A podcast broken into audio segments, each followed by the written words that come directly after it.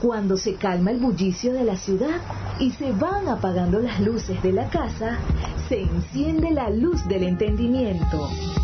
Desde este momento comienza Puerto de Libros, Librería Radiofónica, programa que contiene todos sus elementos tipo A. Puede ser escuchado por niños, niñas y adolescentes sin la supervisión de padres, madres o representantes. Comienza Puerto de Libros, Librería Radiofónica.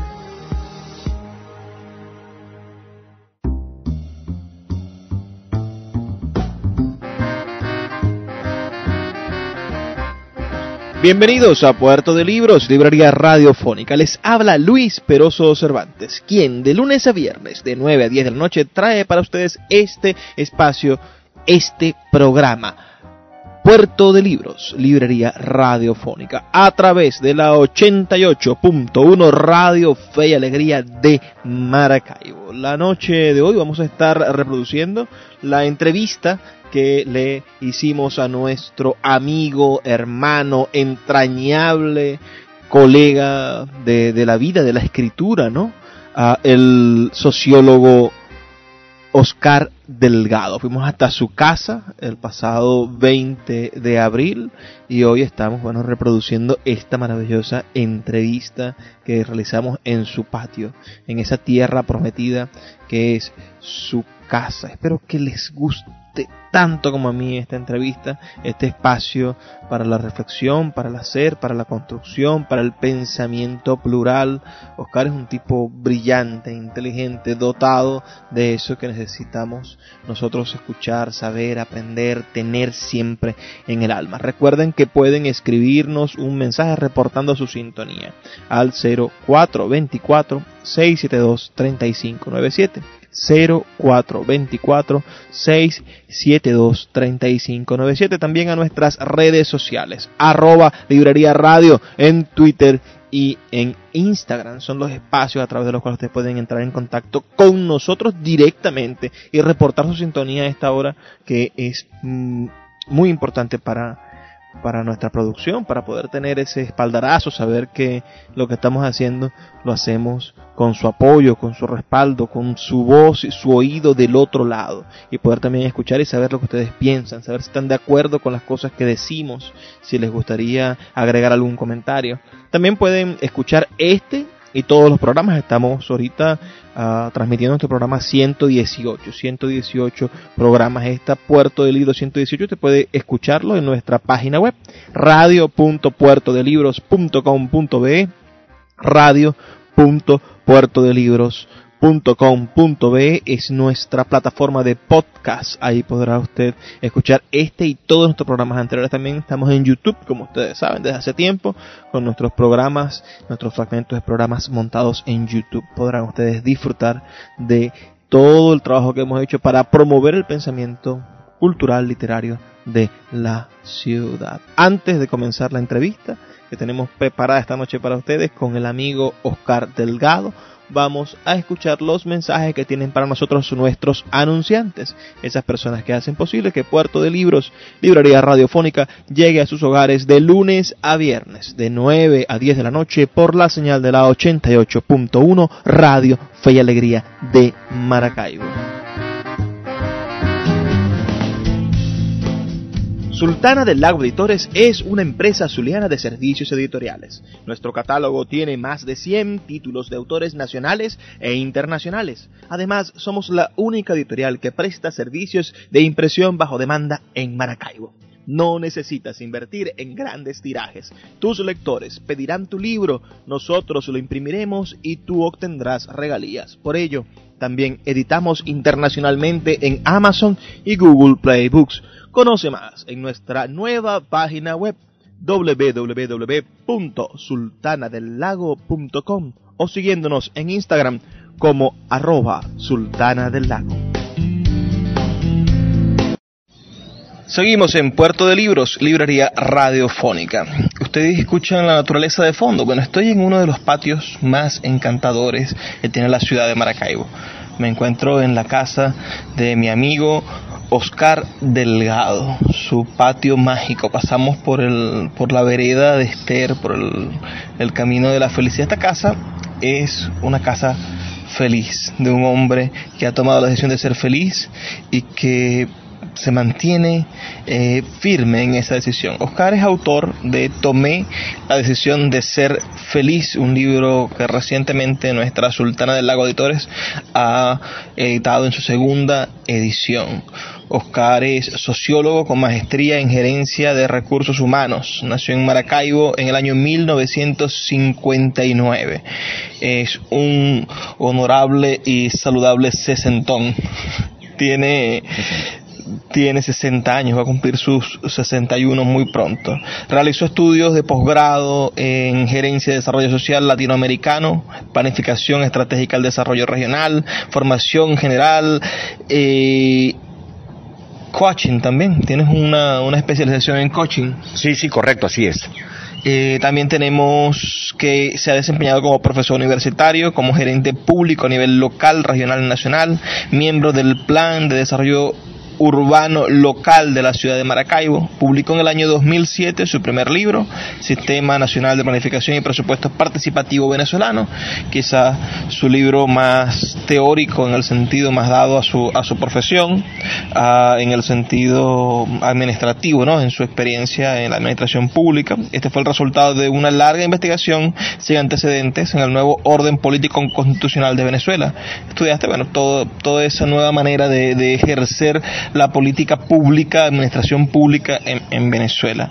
Después mantiene edita una novela, La última brisna de otoño, ah, donde explora el alma andina del venezolano. Después ah, preside, como ustedes sabrán, ya hablaremos sobre eso, la Fundación Éxitos, a través de la cual brinda talleres motivacionales y conferencias en torno a su plan vida y plan felicidad.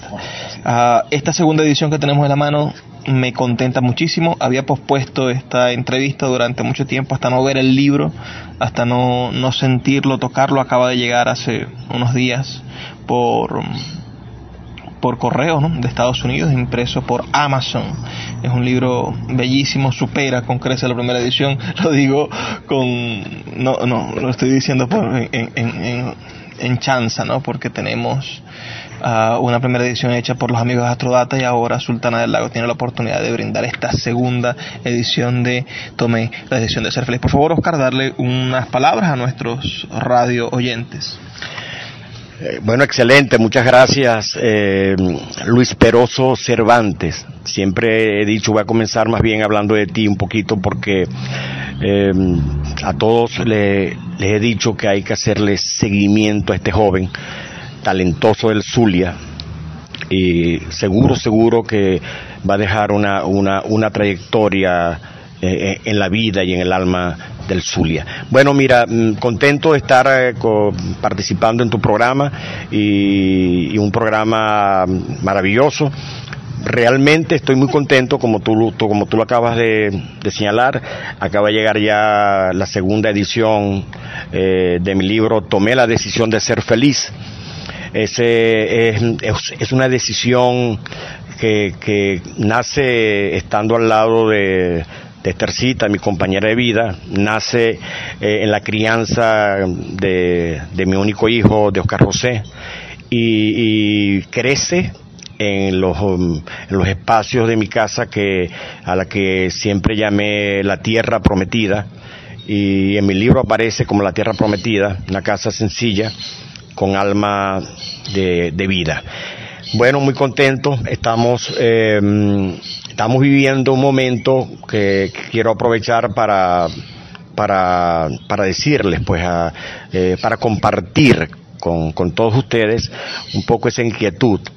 Nosotros que estamos todos en la casa, ¿verdad? Como dice el eslogan, quédate en tu casa, pero yo diría que no se puede quedar uno en su casa sin aprovechar ese momento tan especial e histórico que está viviendo el planeta en este momento.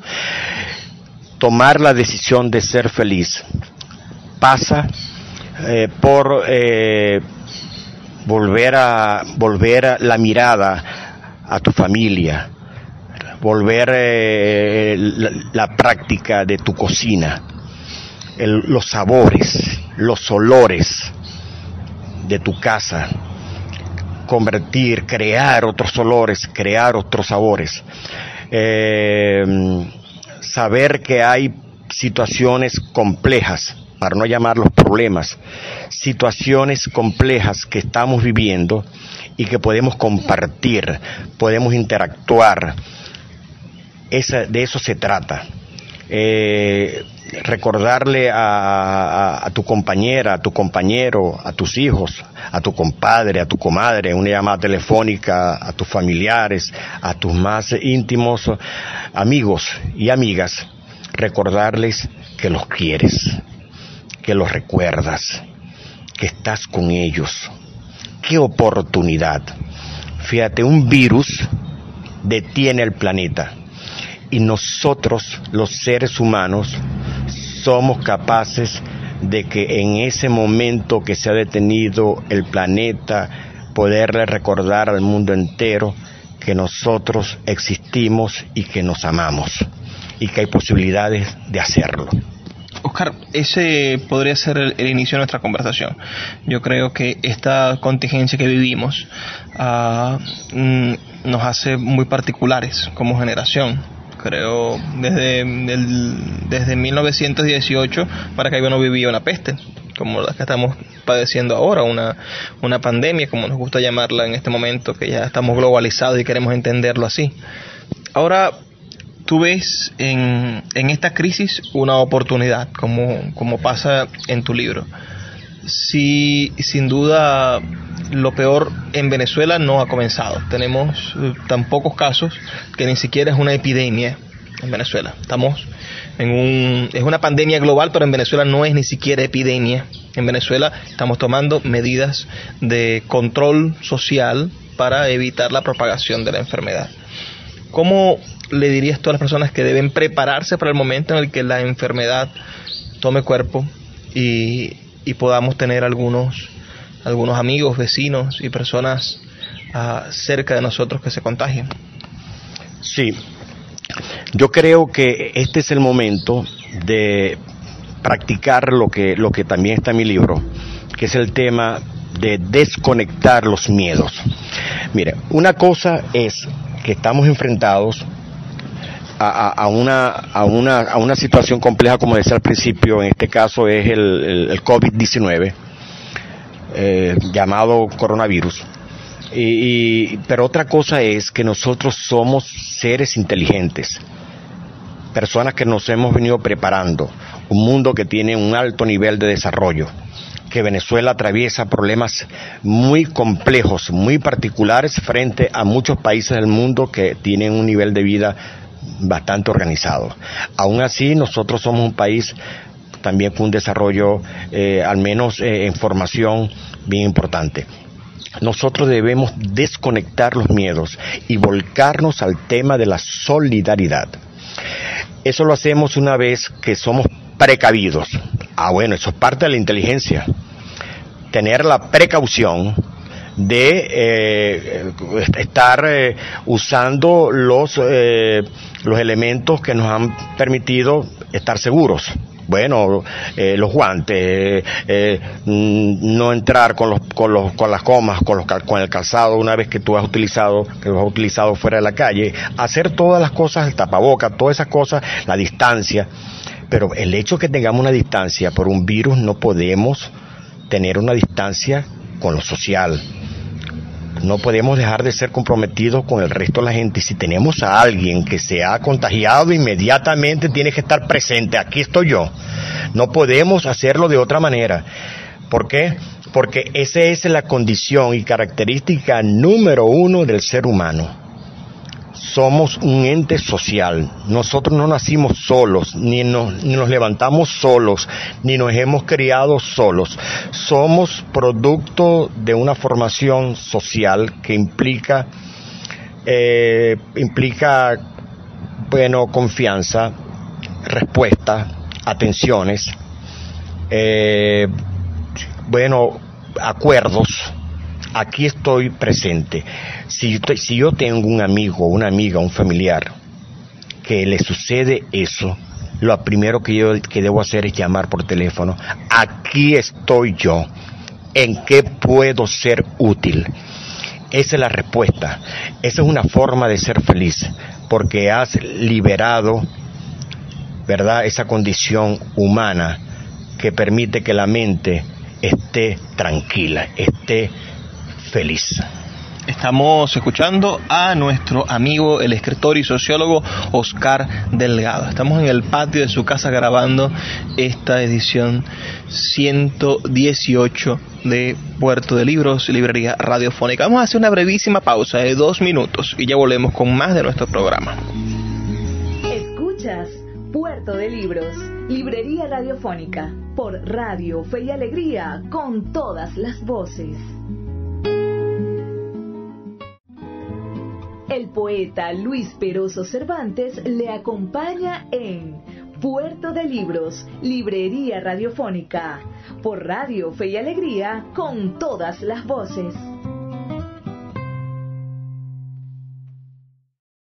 Seguimos en Puerto de Libros, librería radiofónica, este espacio que hacemos con tantísimo cariño para todos ustedes, de lunes a viernes, de 9 a 10 de la noche, por la señal de la 88.1, Radio Fe y Alegría de Maracaibo. Estoy en el patio encantador de la tierra prometida, de la casa de mi amigo Oscar Delgado. Ahora me gustaría hablar sobre la vida de Oscar, es decir, ¿quién es Oscar Delgado? Ya leímos su, su biografía, sabemos que es sociólogo, sabemos que es experto en, eh, en planificación, eh, en desarrollo humano, que ama la psicología en positivo, pero pero Oscar Delgado nace en ese Maracaibo de 1959. Háblanos de tus padres. ¿Cómo, cómo, cómo son esa pareja? ¿En medio de qué familia naces? Y, cómo crees que esa familia da como resultado al Oscar Delgado que escribe Yo tomé la decisión de ser feliz? Bueno, te, te cuento que mi madre se llama María Victoria Delgado. Ella también es apellido Delgado y ella nace allá, ella es de, de, de, Falcón, de una de un pueblo que se llama un pueblo hermoso falconiano, Borojó. Más allá de Borojó hay un caserío que se llama Juncalito. Ir a Juncalito, ir a Borojó, nacer allá es tener la oportunidad de, de conocer las comadres, los compadres, esas arepas grandes, ese suero recién hecho de, de, la leche recién ordeñada de, de, la cabra, de las cabras de, de Juncalito. Esa experiencia no puede hacer de otra manera parir, no puede parir a seres humanos sino especiales. De manera que mi madre no solamente es especial porque sea mi madre, sino porque es nacida allí en ese caserío, en esos pueblos de Ade Falcón. Eso le, eso le da un, valor enorme a mi madre. Mi padre viene, también es de apellido Delgado, y viene de Carrasquero, esa parte de Mara, eh, que también, bueno, bañada por, el, por las aguas del río Limón, eh, allí en la madre, en la, en la, en la madre grande, como le llamaban ellos, allí llegaba el, los, los peñeros, entonces ellos entraban, la, la, puerta principal no era la entrada del frente, sino la entrada de atrás, porque la entrada de atrás es por donde entra los peñeros, por ese río Limón, y ahí venían cargados de, de bueno, de pescado, de, eh, de la mantequilla del compadre, de la leche que, que, que acababa de, que acaban de ordeñar, eh, las patillas del, del amigo, de la familia que estaban cerca, Allí, allí nosotros hemos revisado, hemos visitado nuevamente esos sectores, esos lugares por allí, y allí no queda de otra que crecer en lugares mágicos frente al sonido, escuchando el sonido de los tantos pájaros y, y el sabor tan particular de, de un buen bocachico y, y, y de una buena y de, y de, y de unos buenos camarones, ¿no? Bueno, ahora dime que tienes hambre, porque es que la cuestión se puso, se puso gastronómica. A esta hora son las más de las nueve de la noche, muchas personas estarán pensando en comida porque esta crisis nos ha hecho racionar las, las comidas. Oscar, con maldad estás recordando un mm, chico, camarones y, estas cosas. Discúlpenlo, discúlpenlo, no, no, no lo hace a propósito, es la nostalgia lo que lo, lo hace recuperar esos maravillosos recuerdos y olores. Tu papá estaba dedicado a la industria petrolera, era obrero petrolero. Sí, sí, sí. Sí, luego eh, ellos, ellos mm, ya está papá en, en la, en, en un campo petrolero en Mara, se llama Palmarejo de Mara, eh, allí en el corazón de Santa Cruz de Mara, a la, a la, orilla de la, de la playa. Ahí está eh, ese campo petrolero, al frente de mi casa había unos columpios. Mi papá era forador, aforador, todavía está vivo, pero bueno, quiero decir... Es está jubilado, por ya, supuesto. Ya jubilado, su, su, actividad fue la foración y petrolera, y bueno, ahí también vivimos un momento eh, fue, una niñez extraordinaria, pese a que yo siempre he dicho que la, que la cultura petrolera eh, sesgó las posibilidades de desarrollar otras actividades más allá de lo que a lo que se dedicaba mi padre, sin lugar a dudas, fue un, fueron unos años extraordinarios. Eh, eso hay que recordarlo. Entonces, tu, tu infancia se desarrolla en una Venezuela ah, cuya industria petrolera todavía no estaba nacionalizada. No. Ah, se desarrolla también en una en, un, en la incipiente democracia. Naces en el 59, las elecciones dan como presidente a Betancourt en el 61, primer gobierno de electo en la segunda mitad del siglo en la segunda mitad del siglo XX, después de, la lamentable dictadura militar de Marcos Pérez Jiménez. Ah, ¿Cómo, cómo, ves tú a, esa, a ese país? Es decir, ¿cómo, ¿en qué momento de tu vida te das cuenta de que estás en Venezuela, de que estás en una sociedad ah, compuesta, uh, que a qué edad lo descubres, a los 12, 13, 15 años? ¿En qué momento te das cuenta de, de la sociedad en la que estás? Bueno, la sociedad en la, que, en, la, que yo estaba la descubrí desde muy pequeño, porque la sociedad que teníamos es la sociedad petrolera.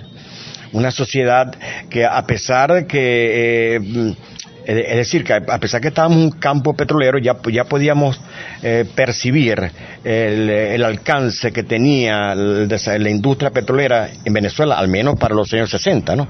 Quiero decir, finales de los años 60, que es cuando puedo recordar bien, porque nosotros veníamos acá a Maracaibo y también veíamos eh, áreas de desarrollo urbano establecidos aquí en Maracaibo que también eran propios del desarrollo petrolero, como el, como el, Hospital Coromoto, el Centro Médico de Occidente, las casas del Lago, eh, las casas que están acá en Bellavista con Tierra Negra, eh, todos esos sectores, los sabores y, los, y, los, y las palabras, el sándwich, el guachimán, el bistec, eh, todo ese tipo de, palabras y todo ese tipo de expresiones, la, la, la, idea de mantener el altos niveles de consumo eléctrico, altos niveles de consumo de agua, era también producto de esa, de esa práctica petrolera que nosotros teníamos establecido.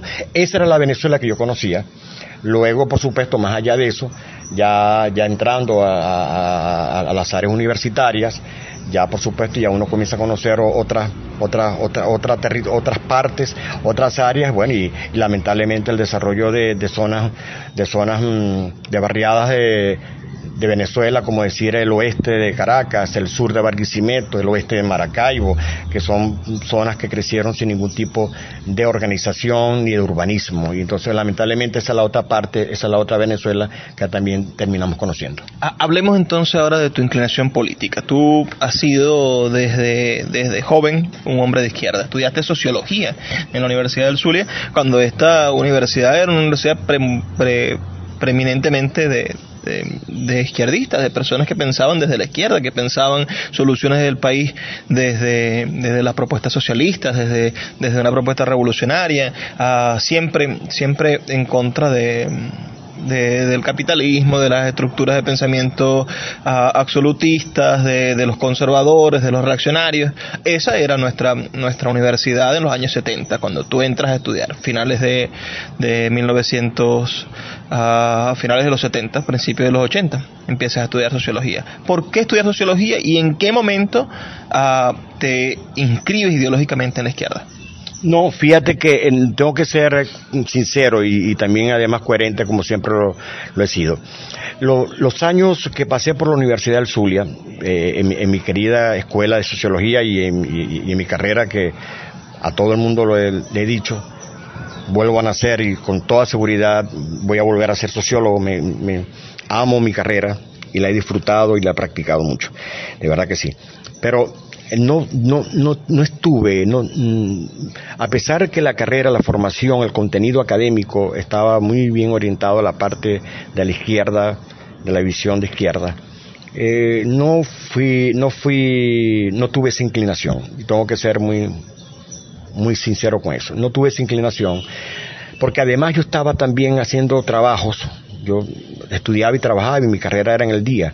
Yo trabajaba en la noche. Prácticamente no me daba chance a tener eh, reuniones y, conversatorios eh, de ese tipo. O sea, no conspiraste. no, no, no, no. En la universidad yo no, nunca, nunca ejercí ni siquiera un momento más allá de algunos artículos, algunas cosas. Realmente y probablemente yo pudiera decir que parte de la izquierda que he conocido ha sido las políticas sociales y, el encuentro que he tenido con sectores muy desprovistos de la Venezuela, de la otra Venezuela, que, fuimos descuidando o que fueron descuidando en décadas anteriores que nosotros también eh, coincidimos también ese crecimiento de una Venezuela desproporcionada, de una Venezuela eh, de, de, vastos sectores olvidados, de mucha desigualdad, de una brecha social tremenda. Eso hay que decirlo, eso hay que reconocerlo. Entonces, si de alguna manera me puedo, eh, me, pueden ubicar en esa área de la izquierda, es en ese, es, en ese momento. Pero déjame decirte algo, y yo, y yo lo vengo diciendo. Hoy después que, han pasado esos años, porque mi inclinación siempre se mantuvo así. De hecho, eh, participé como gerente público en varios, en varios gobiernos eh, y, en todos trabajé cómodo, sin ningún problema que algunos me, tildaban cuando estaba con gobierno, me tildaban de una cosa y después cuando estaba en gobierno me tildaban de otro y siempre mantuve la idea de ser un gerente público y, dar, y dar un aporte y vivir con ellos, además de ser profesor universitario.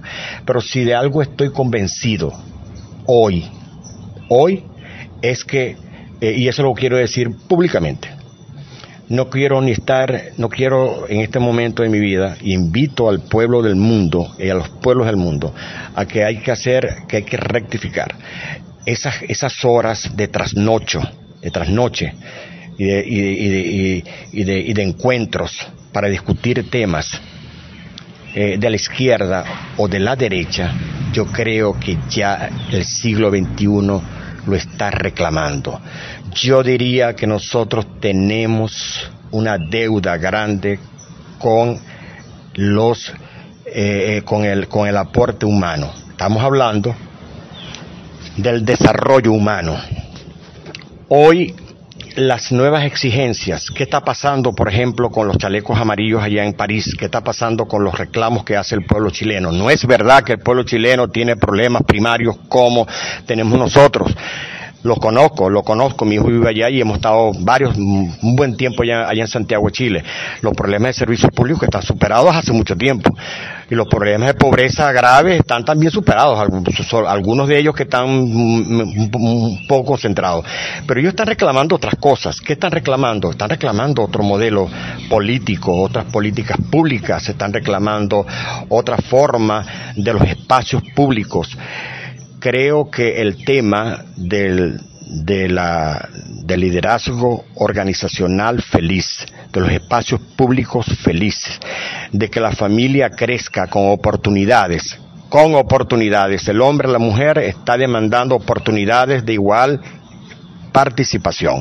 Eso se llama desarrollo humano. Nosotros, el siglo XXI, debe apuntar al desarrollo de organizaciones político-partidistas que estemos hablando de desarrollo humano. Ah, no, es que el desarrollo humano requiere de una ideología.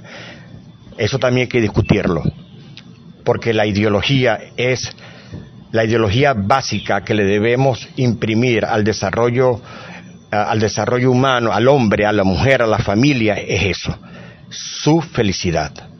Bueno, Marx decía que la ideología es falsa conciencia. ¿No? Esa es una de sus frases maravillosas. Vamos a hacer una breve pausa. Saben que son apenas dos minutos para escuchar las excelentes campañas que preparan los amigos de Fe y Alegría para todos nosotros y ya volvemos con más de Puerto de Libros, Librería Radiofónica.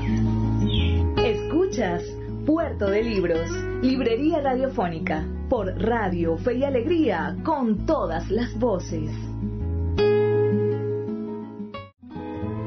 El poeta Luis Peroso Cervantes le acompaña en Puerto de Libros, Librería Radiofónica, por Radio Fe y Alegría, con todas las voces. Continuamos en Puerto de Libros, librería radiofónica, este espacio donde usted puede casi que meter la mano en el radioreceptor, meter la mano por el parlante y sacar un libro. Es quizá mi sueño, ¿no? Hacer la máquina de, de teletransportación para poder llevarles a todos ustedes, a todos sus hogares, una pequeña biblioteca. Algunos dirán, bueno, pero tú quieres llevar libros en vez de llevar las cosas que necesitan más, más elementales, ¿no? Pues para mí el libro es un instrumento de primera necesidad, algo elemental. Así como usted necesita comer, así como usted necesita tomar agua, usted también necesita leer, porque solamente quien lee tiene la capacidad de discernir con su propio criterio la realidad. Y así no va a llegar nadie a decirle lo que es la realidad. No va a llegar nadie a imponerle en su hogar lo que usted debe de hacer, porque usted mismo va a tener el criterio para sumarlo. Ah, ojalá podamos pronto ir a votar, ¿no? Tener elecciones en este país y que podamos con criterio elegir a nuestras autoridades en el futuro. Ah, hay gente que no le gusta que yo diga eso porque parece, parece irreverente, pero ¿por cómo va a ser irreverente pedir elecciones? ¿Cómo va a ser irreverente querer votar y votar con criterio y tener mm, elementos políticos de, de, altura, ¿no? Porque eso también es, es parte de la lectura. Oscar Delgado, quien está a mi lado, estamos en su patio, Estamos grabando para poder transmitir con ustedes este programa 118 de Puerto de Libros. Eh, Oscar Delgado ha estado toda su vida metido, bueno, hasta hace poco, ¿no? Estuvo toda su vida dedicado al, al, aparato público venezolano.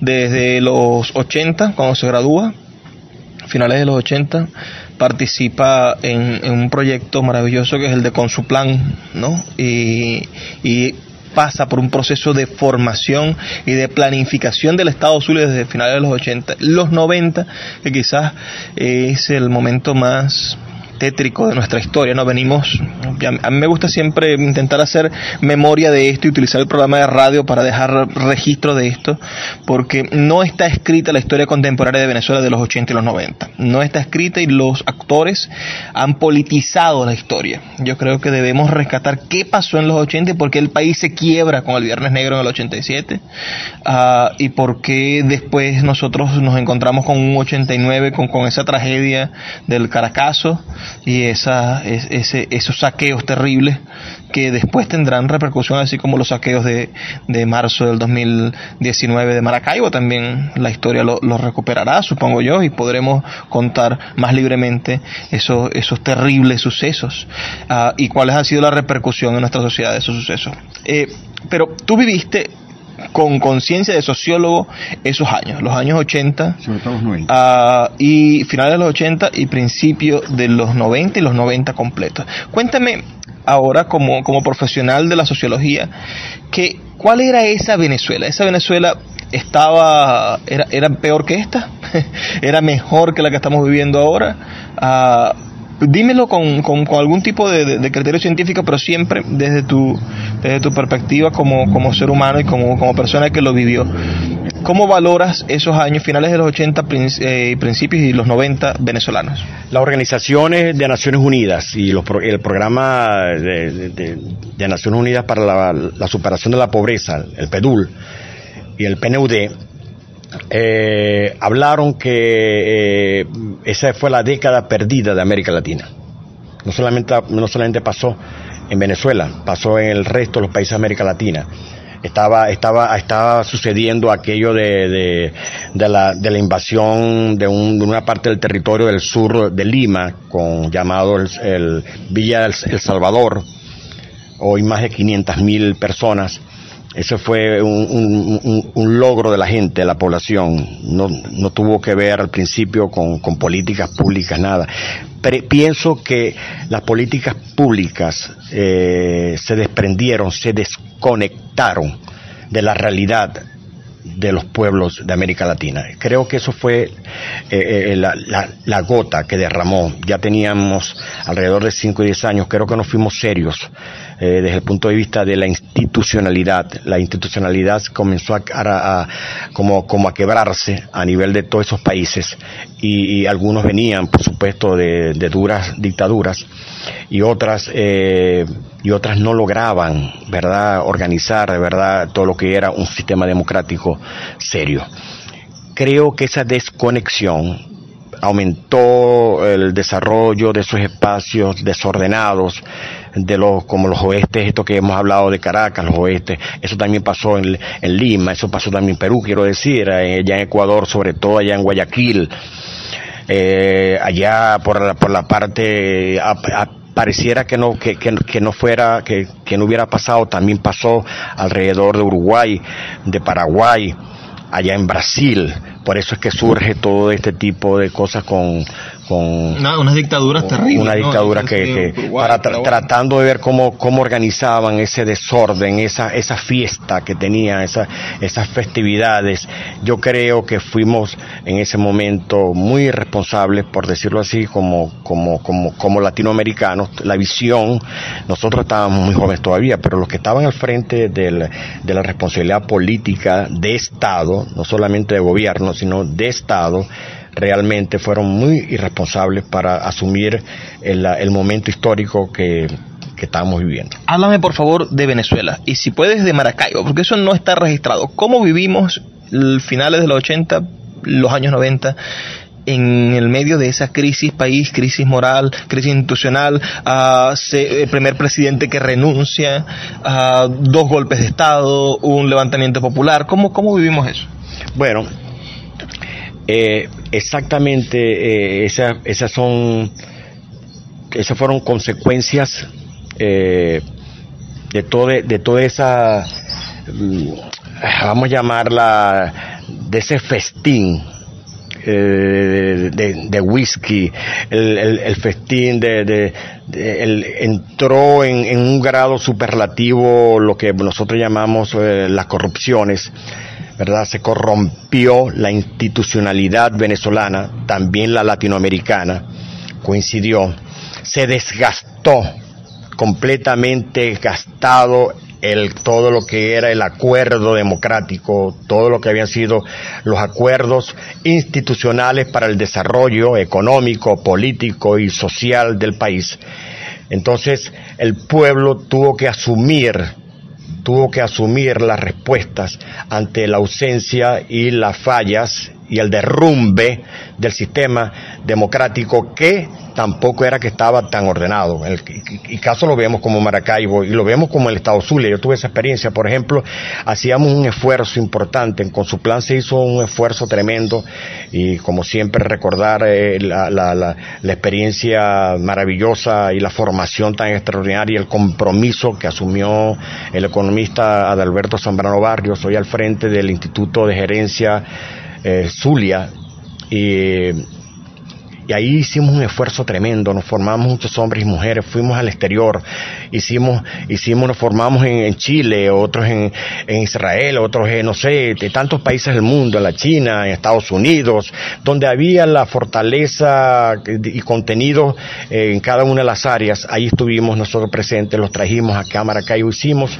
un esfuerzo para el Zulia, para planificar, hicimos el quinto plan de desarrollo del Estado Zulia, hicimos el sexto plan de desarrollo. A mí me tocó luego después coordinar el séptimo plan de desarrollo del Estado, un conjunto de hombres y mujeres de distintos sectores de la realidad zuliana, participamos en ellos con mucha seriedad y una vez que eso se hacía, se colocaba en una gaveta y de allí no salía. Bueno, eh, eso, eso hay que decirlo. Eso hay que decirlo con mucha responsabilidad. Entonces hoy a mí, a mí me luce con mucha preocupación que, que, que tengamos hombres y mujeres que, que, guardaron esos, esos eh, planes también elaborados, también organizados y que vayan a ser los mismos, que vayan a asumir esas responsabilidades.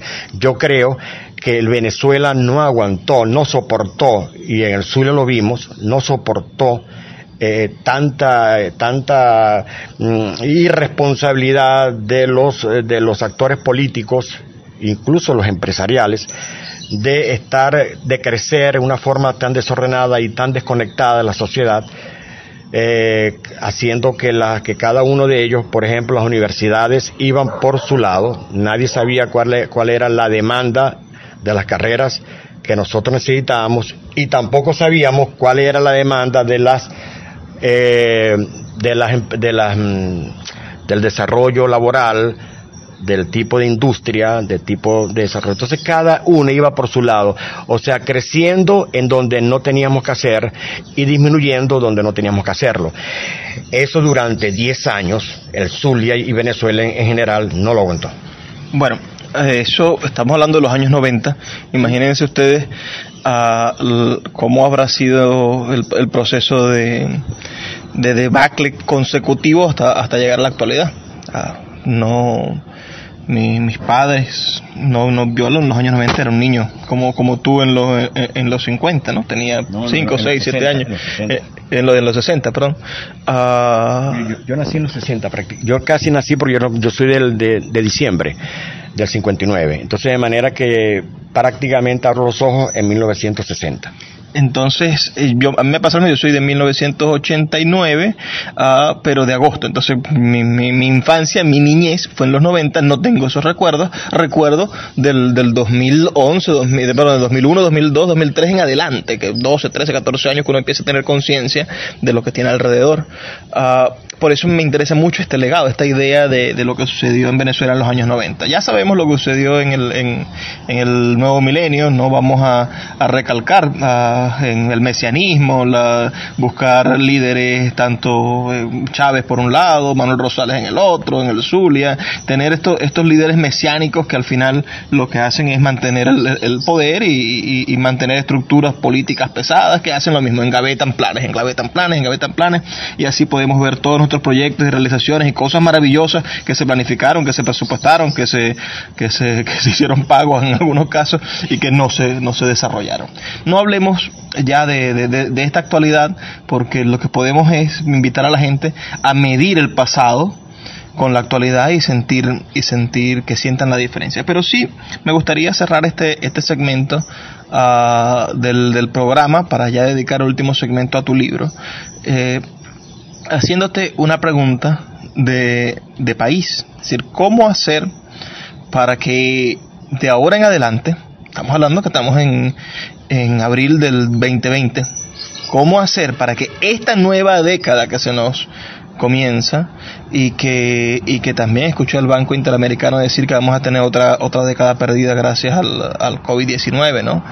En frente a, estamos hablando de que en Ecuador las cifras extraoficiales son de 7.000 muertos por el COVID-19, la, la, más alta del sur, y en Brasil también otro, otro, otros tantos de miles de fallecidos, en, en, en, Perú ascienden casi a las 12.000 personas contagiadas, estamos hablando de, de, que, de que estos países del sur van a sufrir también una, una recaída, en este caso por culpa de la pandemia, y por culpa de la, de la mala administración. Bueno, Perú tiene, Perú es un país súper corrupto, Ecuador es un país súper corrupto, todos siguen, parece que seguimos los mismos patrones de, de, de, de desintegración social, de, de, de de destrucción y de desatención a lo, a, lo, primario, a lo que son nuestras, a nuestras sociedades más pobres, y que esos, esos procesos ahora están ciertamente más focalizados porque tenemos más medios de comunicación para visibilizarlos, pero al mismo tiempo tenemos más televisión basura, tenemos más contenido basura, tenemos más,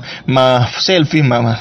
¿Cómo hacemos nosotros para que esta nueva década que va a comenzar en el 2021 y ahora frente a este reto del COVID-19, cómo hacemos nosotros para superar los elementos que nos tienen anclados todavía en la crisis de los 90 que pareciese que se repitiese cíclicamente los mismos errores. Yo creo, fíjate, y esto va a sonar un poco, un poco, un poco complejo, ¿no? Yo no comparto para nada el tema del coronavirus y, lo, voy a decir por qué. Eh, eh, esto, esto a la larga, no sé, quizás ni siquiera llegue a la, a, a la mortandad a, niveles del 1% de la población del mundo. Estamos ya cerca de 8 mil millones de habitantes en el planeta. si lo queremos ver de esa manera, una manera, unas cifras frías, nosotros estamos frente a una, a una mortalidad muy baja del, del, de, esta, de, este virus. Me preocupa son las consecuencias, eh, la visión con que los medios de comunicación a nivel mundial, con que los sectores que, estamos, que están involucrados a nivel del, de los pueblos del mundo están hablando sobre, el, sobre, sobre este virus porque eso me, eso me indica a mí que el país, que pareciera que no fuéramos a cambiar en lo absoluto. ¿Por qué? Nadie ha hablado de cuál es la mortandad eh, eh, por problemas cardiovasculares, por problemas eh, de diarios, ¿no? Muertos, muertes diarios por problemas de pobreza. Hipertensión. De hipertensión. De, la pastillita. De hipertensión, de hambre. que esos son muertes por, por VIH, esas son muertes de millones que, de cáncer, que eso representa probablemente 5 o 10%, no sé, de la población mundial. Y este virus apenas está, estará alcanzando, se, estará cerca en algún momento del, del 1% de la población, no creo que llegue a, ese, a esa cifra. Si eso es así, entonces nosotros estamos siendo irresponsables con la forma de mirar el, el, nuevo mundo. La gente habla que antes, antes, un antes y un después. Yo lo veo igualito. Y lo veo igualito porque igualito estamos asumiendo la respuesta frente a las situaciones de los pueblos del mundo. Seguimos con sistemas que no nos permiten ir más allá de, de nuestras libres oportunidades de incorporarnos, ¿verdad? Seguimos iguales. Cuando el virus haya pasado, haya terminado, resulta que nos vamos a conseguir con los mismos pueblos, con las mismas situaciones, con la misma pobreza, y nadie ha venido hablando. En dos meses hemos perdido dos meses, tres meses en la vida, de darle una respuesta a los pobres y a los pueblos del mundo, y darle una respuesta de salud a los pueblos del mundo, de darle una respuesta de género a los pueblos del mundo, de darle una respuesta del cáncer a los pueblos del mundo, que están, eh, o sea, es decir, tenemos paralizado al mundo de problemas, al mundo ese de dificultades, a ese mundo de cáncer, a ese mundo de desigualdades, a ese mundo lo tenemos oculto. De nutrición, violencia. De nutrición, narcotráfico. violencia, narcotráfico. Ese mundo lo hemos tenido oculto. Lo sellamos, lo pusimos en una cajita, ¿verdad? Y eso quiere decir que una vez que pase el virus, el mundo sigue. Y va a seguir igual, porque nadie ha hablado de otro tema que no sea de este. Entonces, yo creo que sí es verdad, es un tema que hay que atender, el tema del, del COVID-19 hay que atenderlo, tenemos que ser precavidos, todos en casa, eso me parece excelente y lo estamos cumpliendo. Mi, mi, esposa, mi compañera del alma y yo, mi familia en general, y yo sé que todos estamos atendiendo ese llamado y lo vamos a seguir atendiendo. Pero señores, ese no es el único problema, ni el principal. Está muy lejos de ser el principal problema del mundo. Yo creo que el mundo tiene que despertar. Si queremos otro mundo, no podemos estar mirando solamente el tema del coronavirus. Si queremos otro mundo, tenemos que ir a los reales problemas. Los problemas es que mañana cuando tú te levantes no tienes nada en la nevera. Claro, yo hablaba al principio del programa de aquellos bocachicos, ¿no? Bueno, pero también nosotros hemos, mi esposa y yo hemos aprendido a comernos una, una pastica a la jardinera, usted sabe, ¿no? Se le llama la jardinera, pero usted lo que le está buscando, lo que le está ubicando solamente colocando delante son algunas verduras y una pasta y hasta ahí se acabó. Y son ricos. Usted le da ese nombre y, le, y se lo come con aquella pasión y usted ha sido rico y exquisito para comer. Eso fue un paréntesis que hice. Pero volvamos al tema. Luis Peroso Cervantes.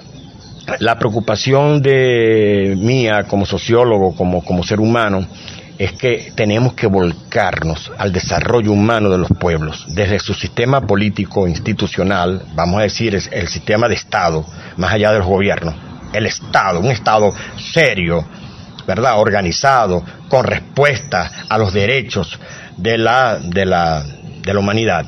Y tenemos que tener el tema de la sanidad y el tema económico. ¿Cómo vamos a atender económico? O sea, ¿cómo vamos a trabajar y qué respuesta le vamos a dar a la gente? Porque se detuvo por, por dos, tres meses, sí, eh, eso es duro, pero es que antes de detenernos, ¿cuántos pueblos del mundo estaban desempleados? ¿Cuánta gente del mundo estaba desempleada? Entonces, estamos atendiendo eso, no lo estamos atendiendo. El virus nos va a, dar la respuesta, no nos va a dar la respuesta, la vamos a dar nosotros.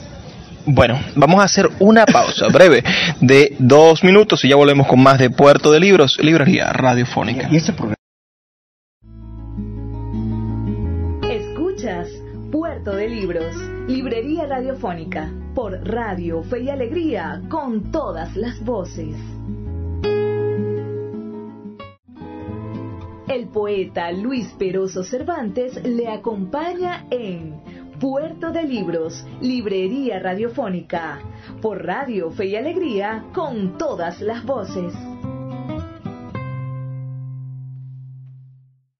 Seguimos en Puerto de Libros, Librería Radiofónica. Estoy con mi amigo Oscar Delgado, autor del libro Tomé la decisión de ser feliz. Tenemos el libro en la mano.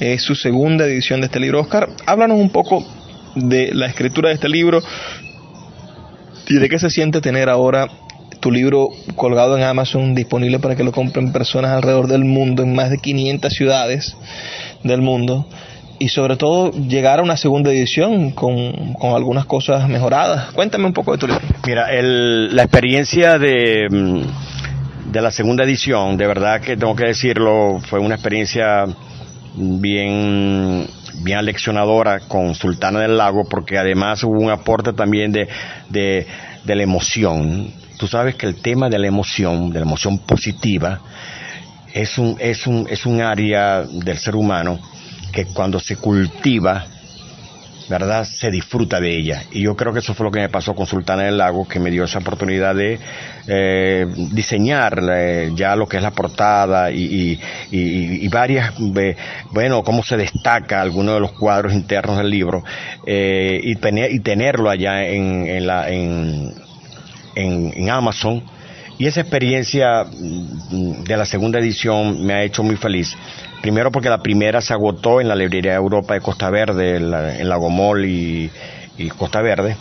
Y fue una, fue una edición pequeña, un tiraje de 150 libros, pero en un momento de crisis que vive el país fue importante la, su, su difusión.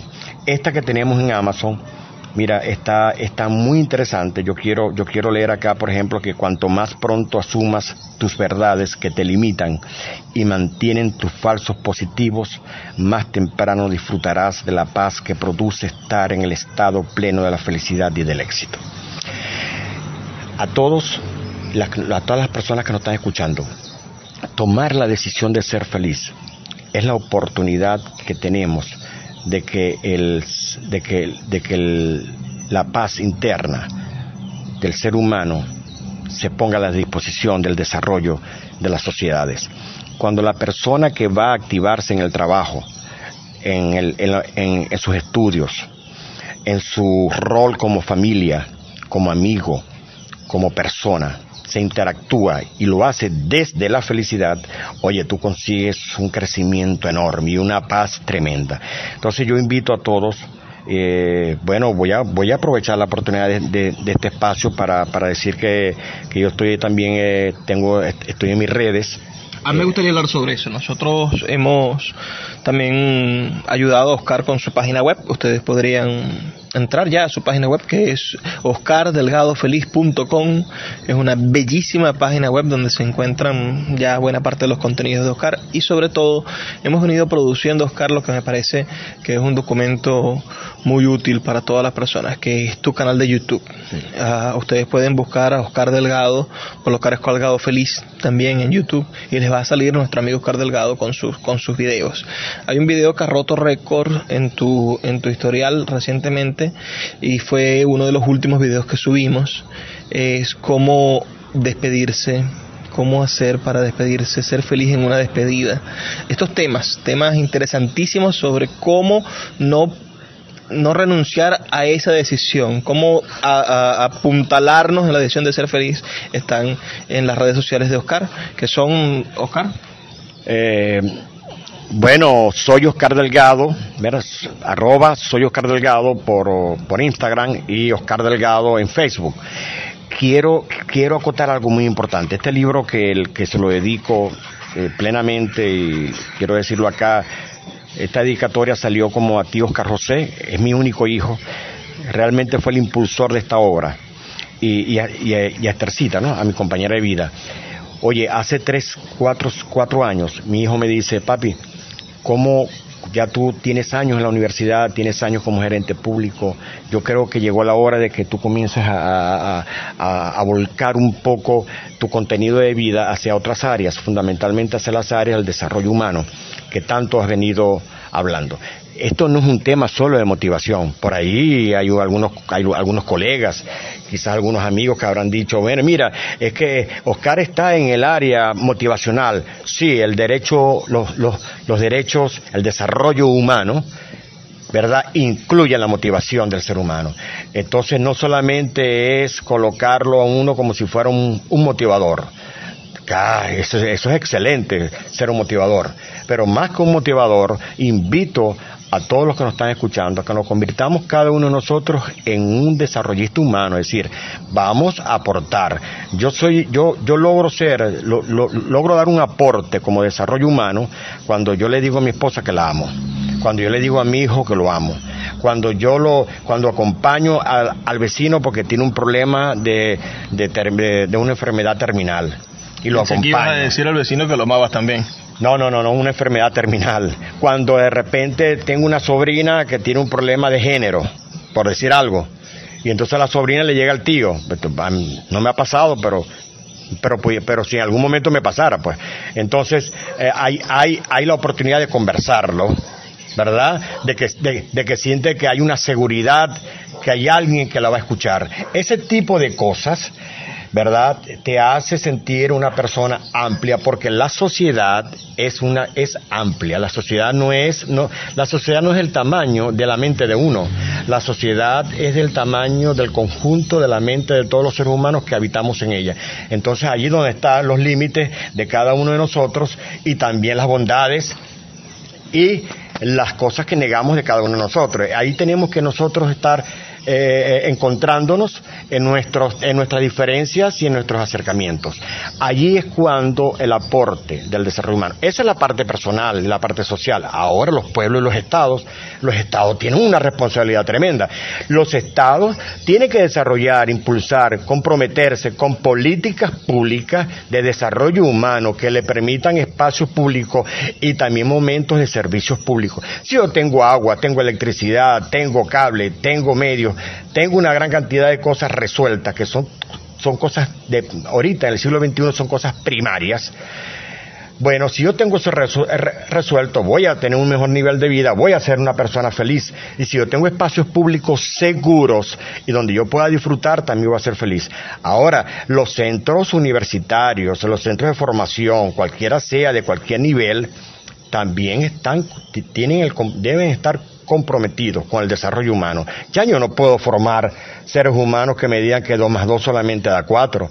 A mí tienen que decirme que 2 más 2 también, además de dar 4, da, también me da la oportunidad de crecer y de dar un aporte y de recibir mis ingresos. ¿no? Tienen que, tienen que decirme tienen que ayudarme a, cómo hacerlo, cómo lograrlo y cómo ser feliz sumando dos más dos. Entonces no solamente es el profesor que llegó a una pared fría con unas palabras frías y decirle dos más dos es igual cuatro. Eso en el siglo XXI se acabó. Nosotros debemos formar seres humanos, ¿verdad? Para una sociedad humana. Eso es importante. Y mi libro, Tomé la decisión de ser feliz, habla y expone algunos 30 eh, casos que hemos, que hemos, que hemos logrado ah, ¿verdad? atender eh, con, algunas entrevistas que hicimos, gracias a todos los que nos dieron la oportunidad de entrevistarlos, casos muy complejos, muy difíciles, y todos ellos expusieron su, su, situación y se pusieron a la orden de cómo resolvieron ellos su situación, porque ser felices no es andar solamente sonriéndole a la vida, ser feliz es tener la capacidad de poder andar en la vida sin ser atropellada por ella.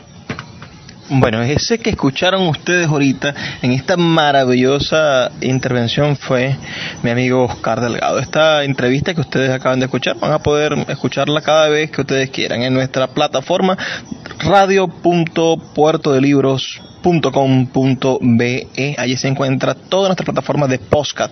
Podrán ustedes saber más sobre Oscar Delgado. Les recuerdo mi número de teléfono, el 0424-672-3597. 0424-672-3597 para que nos hagan llegar sus comentarios y opiniones acerca del programa de esta noche. Este programa 118 de Puerto de Libros, Librería Radiofónica. Gracias, Oscar, por abrirnos la puerta de tu casa en el medio de esta crisis sanitaria que vivimos y a todos ustedes que están ahora en sus hogares, en el medio también de este, de este encierro, confinamiento, todas esas palabras que no me gustan. Y quédate en casa, por supuesto. En el medio de todo esto que, que ustedes saben que no me gustan esas palabras, les invito, como siempre, a, a, leer, ¿no? a conseguir en los libros un vehículo de escape, de imaginación, de, re, de reconfortarse con, con la sabiduría humana. Esto que está sucediendo en el mundo ya pasó más de una vez en la historia de la humanidad.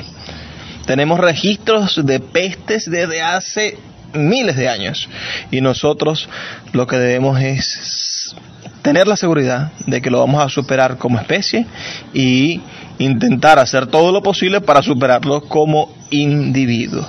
Voy a despedirme de ustedes esta noche y después de, de, mi despedida vamos a escuchar el mensaje que tienen nuestros anunciantes, esas personas maravillosas que hacen que Puerto de Libros llegue a sus hogares de lunes a viernes de 9 a 10 de la noche. Así que por favor, sean felices, lean poesía.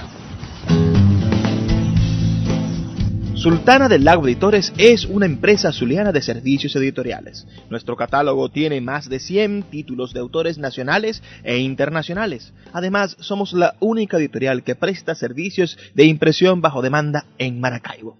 No necesitas invertir en grandes tirajes. Tus lectores pedirán tu libro, nosotros lo imprimiremos y tú obtendrás regalías. Por ello, también editamos internacionalmente en Amazon y Google Play Books. Conoce más en nuestra nueva página web www.sultanadelago.com o siguiéndonos en Instagram como arroba sultana del lago.